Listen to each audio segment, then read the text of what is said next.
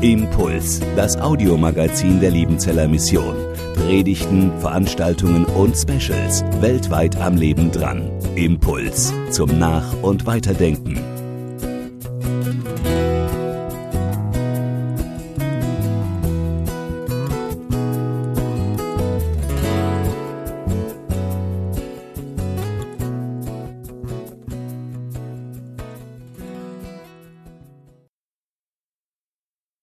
Vielen Dank, lieber Johannes, liebe Zuschauerinnen und Zuschauer, liebe Schwestern und Brüder, liebe Freunde der Liebenzeller Mission. Keine Angst vor den Veränderungen des Lebens der Gemeinde und der Gesellschaft. Das ist der Untertitel dieses Vortrags. Und ich möchte zu Beginn ein wenig aus meiner eigenen Familiengeschichte erzählen. Vor zehn Jahren, da starb mein Vater. Und eines der Dinge, die ich in den letzten Jahren vor seinem Tod noch tun konnte, war ein kleines Heft zu schreiben über seine Lebensgeschichte. Mein Vater war der älteste Sohn eines bessarabischen Landwirts. Und damals gab es keine Erbteilung in Bessarabien. Das heißt, er wuchs mit dem Bewusstsein auf, dass er einmal einen für deutsche Verhältnisse relativ großen Bauernhof erben würde und als ältester Sohn sein Leben als relativ großer Landwirt verbringen würde. Doch die Geschichte, die ging anders. Die Geschichte, das waren Adolf Hitler und Josef Stalin. 1939 wurde der berühmt-berüchtigte Hitler-Stalin-Pakt geschlossen, wo in einer kleinen Fußnote dann geregelt wurde, dass Bessarabien, das von vielen deutschen Siedlern besetzt war oder bevölkert oder äh, bewirtschaftet wurde, dann künftig an die Sowjetunion fiel. Innerhalb weniger Tage und Wochen musste sich die gesamte deutsche Bevölkerung auf den Weg heim ins Reich machen, wie es damals hieß. Mein Vater war auf einmal Flüchtling statt Bauer. Zu Hause starb, in Deutschland starb sein Vater in einem Übergangslager. Er war als ältester Sohn jetzt für die gesamte Familie mit den Geschwistern verantwortlich. Man wurde nach Westpreußen versetzt, auf Höfe gesetzt, wo man polnische Bauern vertrieben hatte. Und dann wurde er mit 17 Jahren in den Krieg geschickt. Mit 19 Jahren wurde ihm durch eine schwere Verwundung der linke Arm abgenommen. Er war plötzlich schwerst versehrt und kam, so wie er es selber sagte, als Krüppel aus dem Krieg zurück. Dann die Flucht von Westpreußen, legendär 1945 nach Norddeutschland weiter nach Süddeutschland, wo Flüchtlinge damals verteilt worden waren. Sein Leben wurde zwischen 1939 und 1946 in einer Art und Weise durcheinandergewirbelt, von Veränderungen überrannt, wie ich es mir selbst kaum, vorstellen kann. Und das große Thema seines Lebens war es, Frieden zu schließen mit den verlorenen Träumen seiner Jugend, mit den geplatzten Hoffnungen und Erwartungen. Mein Vater hat sich die Veränderungen seines Lebens nicht ausgesucht, sie wurden ihm aufgezwungen, immer wieder, und er hat die Veränderungen seines Lebens erlitten, und er musste Frieden schließen mit dem, was über sein Leben gekommen war. Ich musste in meinem Leben, ich bin Jahrgang 1964, noch nicht einmal eine einzige, auch nur annähernd so tiefgreifende Veränderung mitmachen und erleben, wie sie mein Vater durchlitten hat und durchleiden musste. Den meisten, die im Westen unseres Landes geboren und aufgewachsen sind, die wird es, denen wird es ähnlich gegangen sein wie wir, wie mir. Große, tiefgreifende Veränderungen, wie es die Generation meines Vaters erlebt hat, die wurden uns in der Regel erspart. Aber ich fürchte, dass die nächsten Jahre und Jahrzehnte uns allen mehr Veränderungen abverlangen werden, als wir es in den letzten 70 Jahren gewohnt waren. Und es ist mein Gebet und meine Hoffnung, dass die Veränderungen, die auf uns zukommen, nicht so dramatisch und schmerzhaft werden, wie die Veränderungen, die mein Vater erleiden musste. Aber das Thema dieses Abends heute ist, dass wir uns auf große Veränderungen einstellen müssen und ein Verhältnis dazu finden müssen, uns vorbereiten müssen auf tiefgreifende Veränderungen. Und wenn ich im Untertitel sage, keine Angst vor den Veränderungen, dann meine ich damit nicht, dass diese Veränderungen nicht schmerzhaft werden können.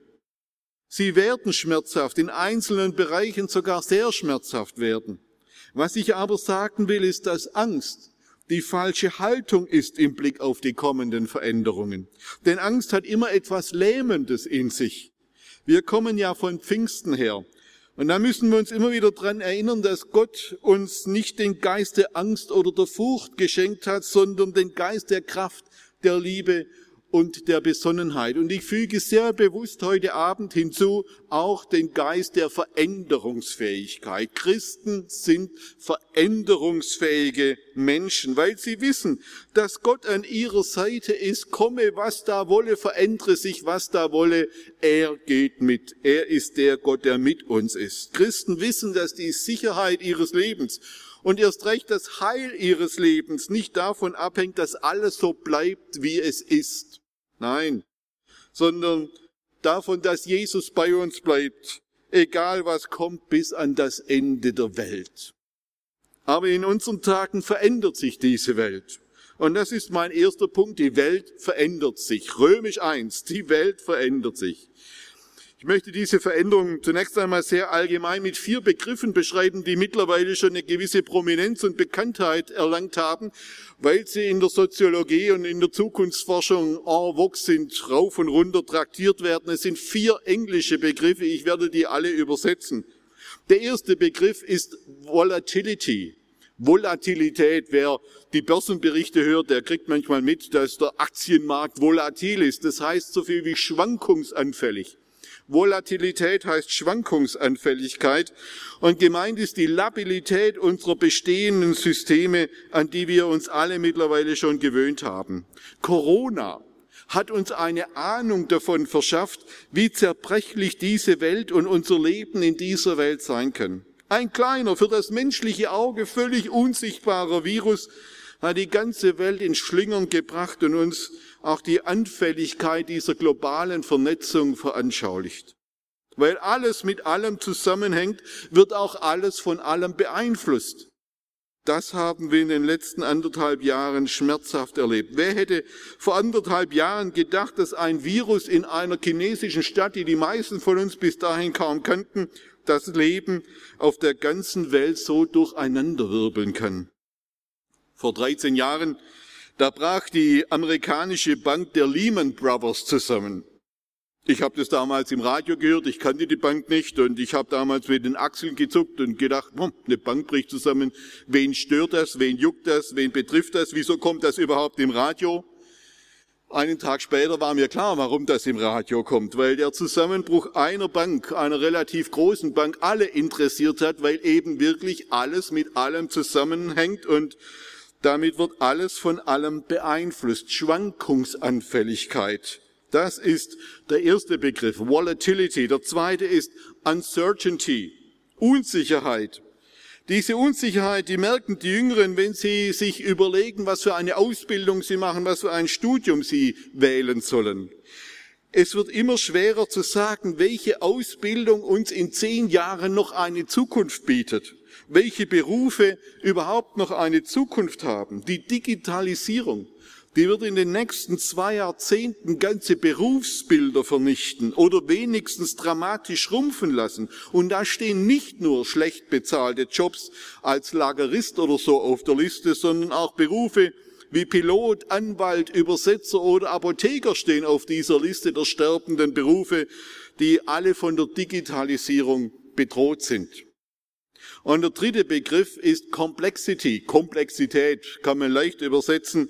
Und den muss man auch kaum über, über, äh, erklären, weil die Dinge, dass die Dinge immer komplexer und unüberschaubarer werden, Vorgänge, die früher sehr einfach waren, hochkomplex und schwierig werden, das kennen Sie mittlerweile alle aus Ihrem alltäglichen Leben. Man muss nur mal an die Corona-Maßnahmen denken, die so sehr gescholten werden und die so sehr kritisiert werden und natürlich auch oft zu Recht. Aber mal ganz ehrlich, wer von uns hätte das denn besser machen können? Wer hätte es denn besser überschauen können? Diese Dinge waren und sind unglaublich komplex. Und der vierte und letzte Begriff, den, der heißt im Englischen Ambiguity, Ambiguität auch ein Fremdwort, das heißt so viel wie Mehrdeutigkeit und meint, dass es immer schwerer wird, bestimmte Dinge als eindeutig gut oder schlecht zu bestimmen und zu beurteilen, eben weil sie mehrdeutig sind. Ambiguität und Mehrdeutigkeit gehen immer mit einerseits andererseits Formulierungen einher. Ein Beispiel für Ambiguität ist die Seenotrettung im Mittelmeer. Was ist denn da richtig und was ist falsch? Einerseits werden Menschen vor dem Ertrinken gerettet, kann ja nicht falsch sein. Andererseits aber wird damit ja gleichzeitig ein kriminelles System aufrechterhalten, das Menschen erst in die Not bringt, in der, aus der man sie dann retten muss und die auf beiden Seiten des Mittelmeers immense Probleme mit sich bringt. Ambiguität, Mehrdeutigkeit.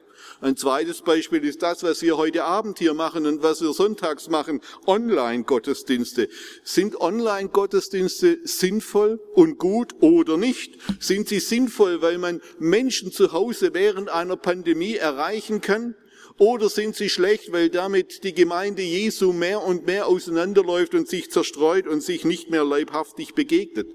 Ambiguität, Mehrdeutigkeit. Diese Welt ist schwankungsanfällig, sie ist unsicher, sie ist komplex und sie ist mehrdeutig geworden. Diese vier Begriffe beschreiben die Charakteristik dieser Veränderung, in der wir uns befinden. Ich will es aber noch konkreter machen an ein paar Punkten. Der erste, wir stehen vor weltpolitischen Veränderungen. Die kommenden weltpolitischen und wirtschaftspolitischen Schwergewichte dieser Welt wird, äh, werden neben der USA China und etwas später auch Indien sein. China, das wissen wir alle, ist keine Demokratie, hat völlig andere Werte und Indien ist nur sehr bedingt eine Demokratie. Und beides sind Nationen, die keine christliche Tradition haben. Ich sage nicht, dass Europa mit seiner christlich-abendländischen Tradition immer ein politisches Vorbild war, aber ich sage, dass wir im Zuge dieser Machtverlagerung noch tiefer verstehen werden, dass Demokratie, Freiheit und religiöse Toleranz sich in einem Kulturkreis entwickelt haben, der von einem christlichen Wertefundament geprägt war. Wir werden die Bedeutung des christlichen Glaubens für die Grundordnung der westlichen Welt vielleicht erst in ihrer Tiefe begreifen, wenn sie nicht mehr existiert. Ein zweites, wir stehen vor gesellschaftlichen Veränderungen. Wir sind eine Migrationsgesellschaft geworden. Etwa 40 Prozent aller Kinder und Jugendlichen in Deutschland haben heute einen Migrationshintergrund. Sie oder ihre Eltern sind nicht hier geboren. Tendenz steigend. Migration hat uns verändert und sie wird uns noch sehr viel mehr verändern. Und wir könnten jetzt stundenlang diskutieren, ob wir das gut finden oder nicht. Wir könnten stundenlang über die Chancen und vor allem über die Probleme sprechen, die eine multikulturelle Gesellschaft mit sich bringt. Aber das ist nicht mein Thema heute Abend. Der Punkt, auf den ich hinaus will, ist der, dass das so sein wird. Niemand, wirklich niemand wird diese Entwicklung mehr rückgängig machen können. Und die Frage für uns als Gemeinde Jesu ist, ob es uns gelingt, dass unsere Kirchen, Gemeinden und Gemeinschaften eine Heimat werden für Menschen mit nicht deutscher Herkunft oder ob uns das nicht gelingt. Die Frage wird sein, ob wir es schaffen, die immer größer werdende Zahl von Migrationsgemeinden in unsere christlichen Strukturen irgendwie einzubinden, zu integrieren, oder ob Migrationsgemeinden, also die Gemeinden von Menschen aus anderen Kulturen, die sich unter dem christlichen Glauben gefunden und zusammengefunden haben, ob das auch eine, ein isolierter Fleck auf der Landkarte der an isolierten Flecken nicht einsamen Landkarte Europas wird. In Europa entstehen immer mehr Parallelgesellschaften. Es wäre tragisch. Es wäre tragisch, wenn auch noch Parallelchristenheiten entstehen, die nur theoretisch in Jesus Christus eins sind, die aber sonst nichts mehr miteinander verbindet. Die Partnerschaft mit Migrationsgemeinden wird einer der großen Herausforderungen der nächsten zehn Jahre für die Gemeinde Jesu in Europa werden. Drittens, wir stehen vor religiösen Veränderungen. Unsere großen Volkskirchen werden in den nächsten zwei Jahrzehnten zu großen Minderheitenkirchen werden, wenn man so will, zu großen Freiwilligkeitskirchen, deren Mitglieder nicht mehr aus Tradition und Konvention in, diese, in diesen Kirchen sind, sondern deren Mitglieder die bewusste Entscheidung getroffen haben, nicht aus dieser Kirche auszutreten oder sehr bewusst wieder einzutreten in diese Kirche. Insgesamt werden das in ein paar Jahrzehnten nur noch halb so viele Menschen sein wie heute. Wir werden als Christen eine klare Minderheit in diesem Land werden. Es wird schon bald eine Mehrheit von Menschen geben, die keiner christlichen Kirche mehr angehört. Und in 25 Jahren wird es noch vielleicht 10 bis 12 Millionen Protestanten und vielleicht 12 bis 13 Millionen Katholiken geben. Und es wird 8 Millionen Muslime geben in Deutschland. Das heißt, ein Viertel bis ein Drittel Deutschlands wird noch christlich sein, ein Zehntel muslimisch und der große Rest wird formal religions- und konfessionslos sein, was aber nicht heißt, dass dieser Rest areligiös sein wird. Nein, es wird sehr viele religiöse Menschen geben, die sich aber nicht mehr einer bestimmten Religion oder Konfession zuordnen lassen, geschweige denn irgendwo Mitglied sind. Wir stehen vor religiösen Veränderungen. Viertens, wir stehen vor kirchlichen Veränderungen.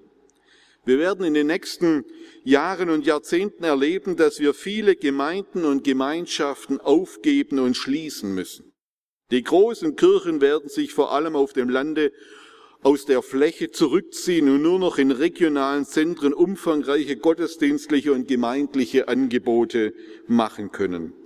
Und dort, wo kirchliches Leben von beamteten Pfarrerinnen und Pfarrern abhängt, wird es noch ärmer werden, sehr viel ärmer, weil es viele dieser Pfarrerinnen und Pfarrer in 20, 30 Jahren nicht mehr geben wird. Das Erzbistum Köln, um mal auf die katholischen äh, Schwestern und Brüder zu schauen, das auf eine 1700-jährige Geschichte zurückblickt hat im vergangenen Jahr beschlossen, die Zahl seiner Pfarreien von 500 auf 50 zu reduzieren. Von 500 auf 50. Und dieses Bistum ist nur das erste. Die anderen werden in irgendeiner Weise folgen. In wenigen Jahrzehnten werden wir jedes dritte Kirchengebäude nicht mehr finanzieren können. Es gibt in Deutschland etwa 46.000 Kirchen und Kapellen. 46.000. In 40 Jahren werden davon mindestens 15.000 nicht mehr benötigt werden und auch nicht mehr finanziert werden können.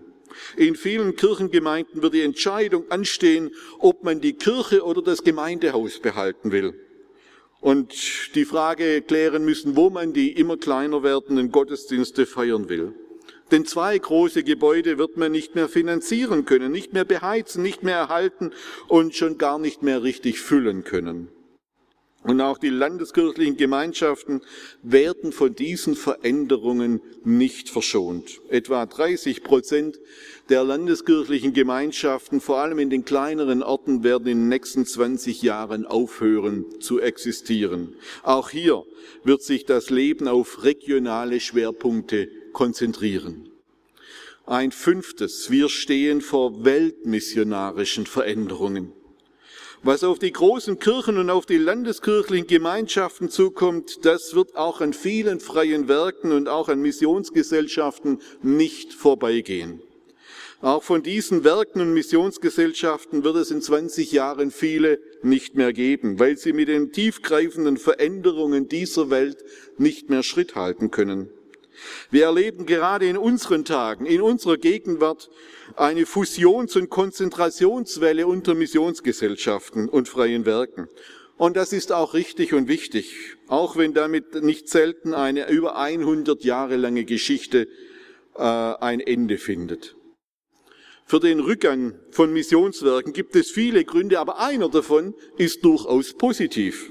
Denn 300 Jahre Missionsgeschichte waren sehr erfolgreich. Aus bescheidenen Anfängen im 18. Jahrhundert, Bartholomäus Ziegenbalg, manche kennen ihn und andere Missionare sind damals unter abenteuerlichen Bedingungen ausgewandert, ausgezogen zur Weltmission.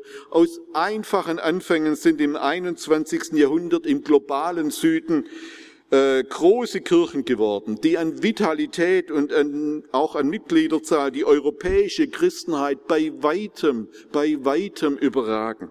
Es gibt heute in China und Korea über 170 Millionen Christen mit steigender Tendenz. In Afrika sind es 630 Millionen Christen. Nur zum Vergleich, vor 110 Jahren, 1910, zum Zeitpunkt der ersten Weltmissionskonferenz in Edinburgh, waren es noch 12 Millionen Christen in Afrika. Heute 630 Millionen nach über 110 Jahren.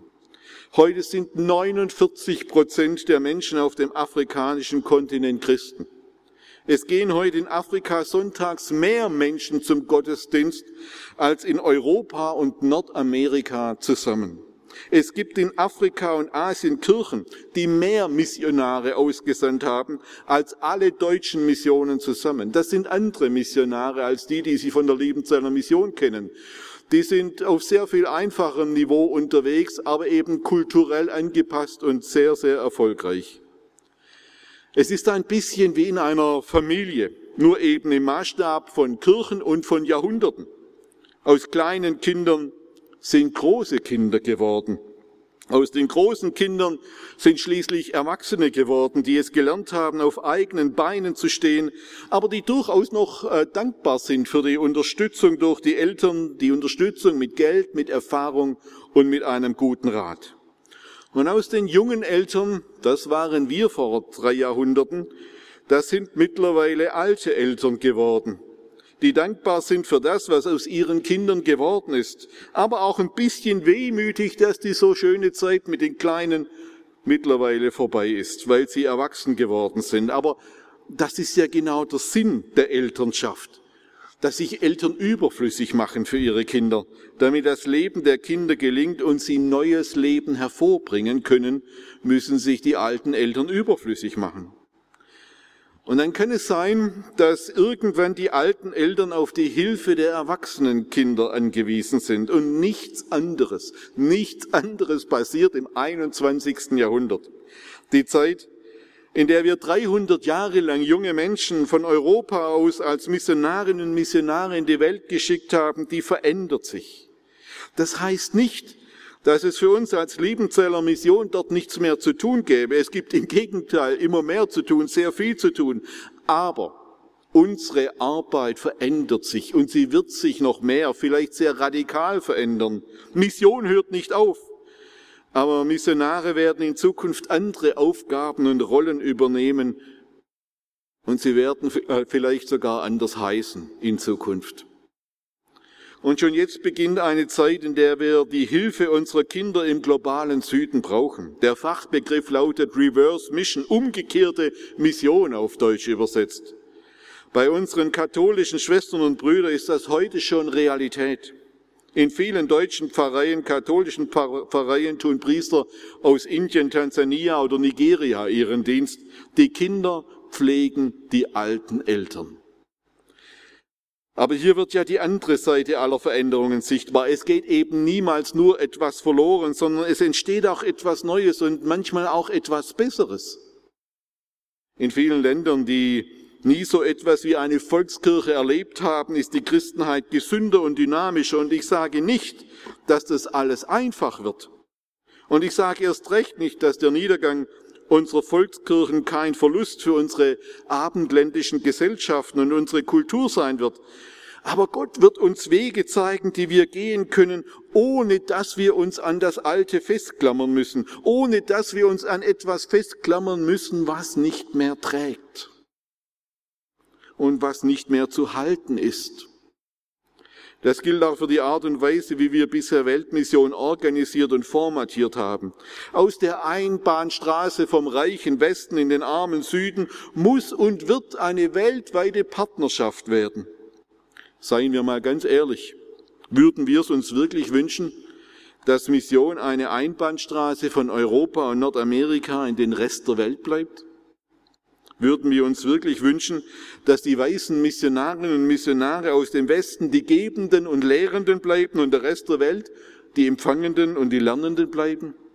Das Neue Testament, Gott hat hier größere Visionen für diese Welt. Wir werden nur dann ein Teil von Gottes Zukunft sein, wenn wir bereit sind, uns und unsere Arbeit zu verändern, möglicherweise sogar radikal zu verändern. Ein zweiter Punkt, römisch 2, Gottes Volk musste sich immer wieder verändern. Ich könnte jetzt sehr viele Veränderungsgeschichten in der Bibel erwähnen, aber ich will nur auf eine einzige Veränderungsgeschichte eingehen. Und das ist die Wegführung der Juden in das babylonische Exil. Ich glaube, dass diese Geschichte ein Schlüssel ist für unsere Situation. Sie werden vielleicht fragen, Mensch, Herr Geckle, warum nehmen Sie keine neutestamentliche Veränderungsgeschichte? Das hat einen bestimmten Grund. Die neutestamentlichen Veränderungsgeschichten der Gemeinde Jesu das waren zwar auch schmerzhafte Geschichten, da gab es Vertreibungen, da gab es sogar Märtyrer, aber es war insgesamt immer eine Wachstumsgeschichte, trotz aller Schmerzen immer eine Erfolgsgeschichte. Das ist heute anders. In Europa haben wir eine 1500-jährige Erfolgsgeschichte in Anführungsstrichen hinter uns und erleben momentan das Zusammenschrumpfen der großen Kirchen und das Ende des sogenannten Christentums im Sinne einer staatsanalogen Organisationengröße. Vor allem der Protestantismus in Europa ist sozusagen im freien Fall im, Moment. Und deshalb möchte ich an das babylonische Exil erinnern. Das Volk Israel wurde im sechsten Jahrhundert vor Christus in seiner Führungsschicht ins, Süd, äh, ins Exil nach Babylon geführt. Vor allem die Führungsschicht wurde nach Babylon geführt und die Konsequenzen waren brutal. Die Einschnitte unglaublich schmerzhaft, die Fragen waren erdrückend. Wird dieses Volk überhaupt diese Krise überleben? Wird, sich, wird dieses Volk diese Krise im Exil geistlich überleben können und wird man sich irgend, oder wird man sich irgendwie auflösen im großen babylonischen Vielvölkerstaat? Wird man irgendwann so sein wie alle anderen? Und auch theologisch waren die Fragen riesig. Die Juden hatten nicht nur ihre Heimat verloren, sie hatten das Land Israel verloren. Das war heiliger Boden. Sie hatten den Ort des Tempels verloren, das Haus Gottes, den Fels der Sicherheit und der Gewissheit, den Fels, an den Gott seine Verheißungen gebunden hatte. Kann man in Babylon überhaupt noch Jude sein? Über tausend Kilometer weg von der Heimat? Kann man so überhaupt noch mit Gott leben? Ist er überhaupt noch da in Babylon? Können wir überhaupt ohne Tempel, ohne Opfer, ohne Priesterschaft ein heilvolles Leben führen? Können wir inmitten einer heidnischen Umgebung ein gottgemäßes Leben führen? Das waren die Fragen. Das waren die Fragen und auf diese Fragen antwortet Gott durch seinen Propheten Jeremia, der diesen Menschen, seinen Glaubensgenossen, einen Brief schreibt, der uns in Jeremia 29 erhalten ist. Und er schreibt, Freunde in Babylon, ich sage euch eines im Namen Gottes, baut Häuser und wohnt darin, pflanzt Gärten und esst ihre Früchte, nehmt euch Frauen und zeugt Söhne und Töchter, mehrt euch und werdet nicht weniger. Suchet der Stadt Bestes, dahin ich euch habe wegführen lassen, und betet für sie zum Herrn. Wenn es ihr wohlgeht, dann wird es euch wohlgehen. Gott lässt durch seinen Propheten Jeremia seinem Volk diese Botschaft ausrichten und ich glaube, dass diese Botschaft für uns von höchster Relevanz ist für die Veränderungen, die auf uns zukommen werden. Um es mal runterzubrechen, Gott sagt erstens, richtet euch ein in einer heidnischen Gesellschaft. Das wird eure Heimat sein in den nächsten Jahrzehnten. Dieser Zustand, der wird sich auch nicht so schnell ändern. Zweitens, engagiert euch in dieser heidnischen Ge Gesellschaft und Gemeinschaft. Ich motiviere unsere Studierenden an der IHL dazu, sich politisch zu engagieren, politisch mitzumachen in unserer Gesellschaft, gerade weil sie eine zunehmend nicht christlichere Gesellschaft werden wird. Und das dritte, betet für diese heidnische Gesellschaft und ihre Institutionen. Und schließlich viertens, aber bleibt Bitte bleibt bei eurem Gott und eurem Glauben, bleibt diesem Gott und eurem Glauben treu in dieser heidnischen Gesellschaft. Suchet mich, so will ich mich von euch finden lassen. Lassen lässt es Gott sich, äh, lässt Gott ausrichten.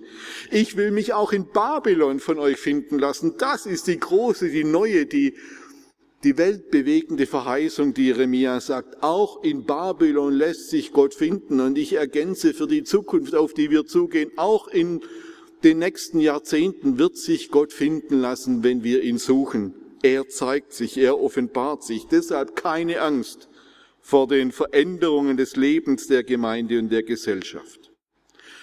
Und drittens und letztens ein Hoffnungshorizont der Veränderung. Ich möchte zum Schluss drei Linien aufzeigen, wie wir mit den Veränderungen des Lebens umgehen können.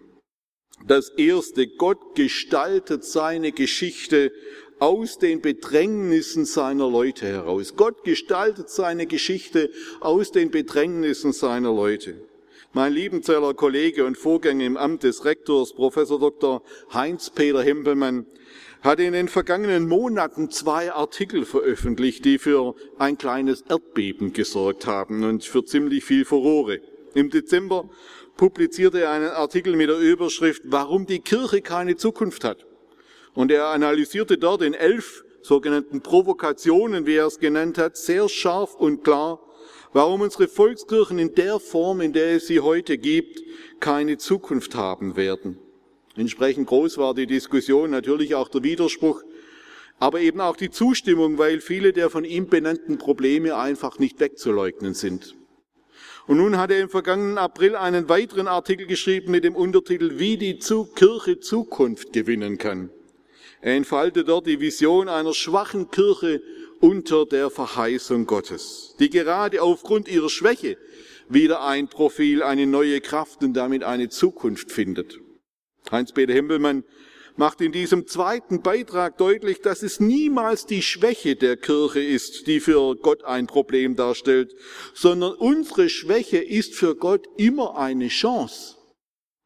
Mit unserer Schwachheit hat Gott alle Möglichkeiten, seine Geschichte zu gestalten. Und Peter Hempelmann erinnert an Elisa in 2. Könige 6, der eben nicht nur die Übermacht der feindlichen Heere sah, sondern eben auch mit einem geistlichen Blick die Bataillone Gottes, die noch viel größer und mächtiger waren. Er erinnert an die fünf Brote und zwei Fische, mit denen Jesus 5000 Menschen satt machen konnte. Er erinnert an den Apostel Paulus und seinen Pfahl im Fleisch, der ihn behindert hat und wo Paulus dreimal darum gebeten hat, dass Christus ihn von diesem Pfahl befreit, nur um von Christus höchstpersönlich die Antwort zu erhalten, dass seine Gnade ausreichend ist für ihn und dass die Kraft Gottes in seiner Schwachheit zu Vollendung kommt. Heute Morgen beim Christustag habe ich über diesen Text gepredigt.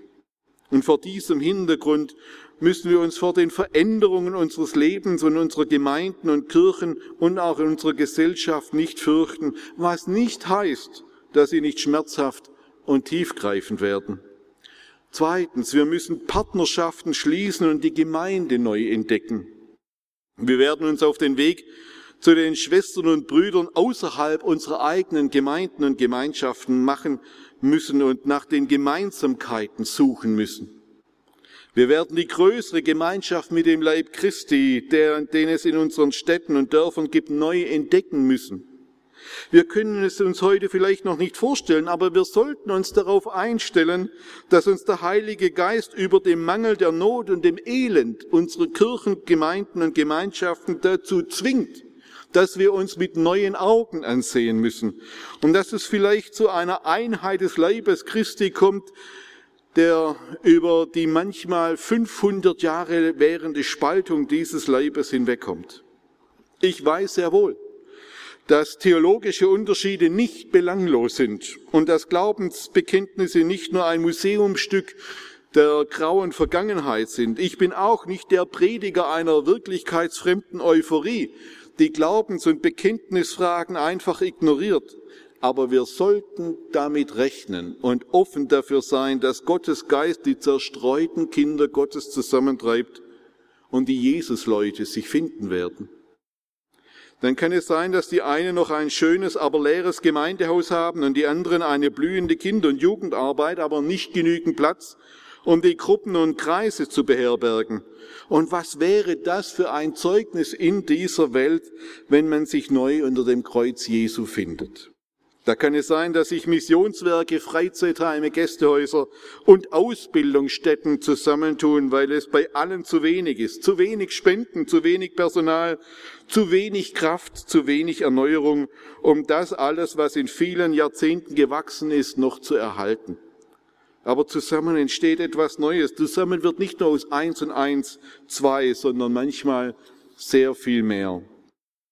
Das Problem ist nur, dass wir meistens nicht mutig genug sind, diese Schritte rechtzeitig zu tun, weil man zu lange etwas erhalten will, was nicht mehr zu halten ist. Man scheut sich zu lange, die Dinge loszulassen, damit sie woanders zum Segen werden und am Ende verfallen sie und niemand kann mehr etwas damit anfangen. Ich weiß sehr wohl, dass das immer ein Weg der Schmerzen ist, aber wer hat uns denn erzählt, dass es im Glauben an den Mann vom Kreuz keinen Weg der Schmerzen mehr gäbe? Der Weg zur Auferstehung ist immer ein Weg der Schmerzen. Ein drittes und letztes, loslassen, was sich überlebt hat. Wir müssen loslassen, was sich überlebt hat. Eines der tiefsten Geheimnisse des christlichen Glaubens ist es, dass neues Leben aus dem Loslassen des alten Lebens entsteht. Wahrlich, wahrlich, ich sage euch, sagt Jesus, wenn das Weizenkorn nicht in die Erde fällt und er stirbt, bleibt es allein. Wenn es aber stirbt, dann bringt es viel Frucht. Wer sein Leben lieb hat, der wird's verlieren. Und wer sein Leben auf dieser Welt hasst, der wird's erhalten zum ewigen Leben. Und ich glaube, das gilt in gewisser Weise auch für viele Initiativen, Gruppen, Kreise, Häuser und ganze Werke. Wer sein Missionswerk liebt, der wird's verlieren. Wer sein Gemeinschaftshaus lieb hat, der wird's verlieren. Wer seine gesellschaftlichen Privilegien lieb hat, der wird sie verlieren. Wir brauchen Mut, zum Loslassen, Mut zur Veränderung, Mut zum Sterben lassen, damit wir das erhalten, worauf es wirklich ankommt. Im Zentrum unseres Glaubens steht das Evangelium von Jesus Christus, nicht irgendwelche Häuser, Immobilien oder Privilegien, die wir von einem Staat bekommen haben. Einer der bemerkenswertesten Bischöfe der Gegenwart ist für mich persönlich der Hildesheimer Bischof, katholische Bischof Heiner Wilmer. Er schrieb im vergangenen Jahr einen interessanten Aufsatz in der Zeitschrift Die Zeit. Dort schrieb er, wir stehen an einer Zeitenwende. Europa verändert sich in Glaubensfragen so dramatisch wie vielleicht seit 1000 Jahren nicht mehr. Die spirituelle Revolution, wir würden vielleicht von einer geistlichen Revolution reden, die wir brauchen, ist diese. Wir müssen zu Suchenden werden, erst wenn wir uns eingestehen, wie radikal sich die Welt verändert hat, werden wir eine radikale Veränderung unserer Kirche wagen, sagt Heiner Wilmer. Das Problem ist, dass der Weg in die Zukunft immer mit einem Weg der Schmerzen verbunden ist. Und wir Menschen versuchen immer Schmerzen zu vermeiden. Wir versuchen Schmerzen an andere weiterzugeben. Wir versuchen sie zu verdrängen. Und wir fühlen uns auch verpflichtet, unsere Gemeinden vor diesen Schmerzen der Veränderung zu bewahren. Gott tut das nicht. Gott hat es nie getan. Denken Sie nur an die Juden in Babylon. Das Problem ist, dass der Weg in die Zukunft mit einem Verzicht auf Dinge verbunden ist, die wir bisher als unverzichtbar betrachten. Denken Sie an den Tempel, an die Opfer und an das Land Israel, die sich für die Weggeführten in Babylon, die sich die Weggeführten in Babylon alle abschminken konnten. Gott betrachtete diese Dinge nicht als unverzichtbar. Im Kreuzestod seines Sohnes hat er sie endgültig zu einem heilsgeschichtlichen Ende gebracht. Das Problem ist, dass der Weg in die Zukunft eine scheinbare Illoyalität zu den Vätern und Müttern im Glauben erfordert, die so viele segensreiche Dinge gegründet, gebaut und ins Leben gerufen haben, von denen wir denken, dass wir sie unter allen Umständen bewahren müssten. Aber wenn wir den Vätern und Müttern wirklich treu bleiben wollen, dann müssen wir die Dinge anders machen als sie. Es geht nie darum, für immer und ewig dasselbe weiterzumachen, sondern darum, zu verstehen und zu lernen, wie diese Väter und Mütter die Herausforderungen des Glaubens in ihrer Zeit gemeistert haben, mit welchem Geist sie diese Dinge angegangen sind. Wer in Gottes Wort gegründet ist und im Glauben mit Gott verbunden ist, der kann vieles verlieren, was er bisher für unverzichtbar gehalten hat. Der kann vieles loslassen, das ihm bisher Geborgenheit und Halt gegeben hat. Der kann vieles verändern, was er für völlig unmöglich hielt und trotzdem Zukunft und Hoffnung finden, wie es bei Jeremia in diesem Brief heißt. Heiner Wilmer, den ich gerade schon zitiert habe, den Hildesheimer Bischof, Der sagt in einem anderen Zusammenhang, es war im Rahmen seiner Antrittspredigt im Jahr 2018 noch einen anderen bemerkenswerten Satz. Er sagte damals, manche in der Kirche klagen seit Jahren, es ist fünf vor zwölf. Und dann sagt er, ich halte das für Quatsch. Es ist fünf nach zwölf. Es ist schon längst zu spät. Aber das hatten wir schon zu Jesu Zeiten. Und dann sagt er diesen Satz, den ich mir auswendig gelernt habe, der sozusagen bei mir imaginär über dem Bürotisch schwebt. Ich glaube zutiefst, dass der Heilige Geist uns Wege führt, von denen wir noch nicht einmal ahnen, dass es sie gibt. Dass der Heilige Geist uns Wege führt, von denen wir noch nicht einmal ahnen, dass es sie gibt. Seien Sie mutig beim Aufbruch. Seien Sie mutig beim Loslassen. Und haben Sie keine Angst vor den Veränderungen, die kommen. Ich danke fürs Zuhören. Amen. Impuls ist eine Produktion der Liebenzeller Mission. Haben Sie Fragen? Würden Sie gerne mehr wissen? Ausführliche Informationen und Kontaktadressen finden Sie im Internet unter www.liebenzell.org. Die Liebenzeller Mission produziert ebenfalls das Fernsehmagazin Weltweit am Leben dran. Informationen zur Sendung und zum Empfang gibt es unter www.weltweit-magazin.de.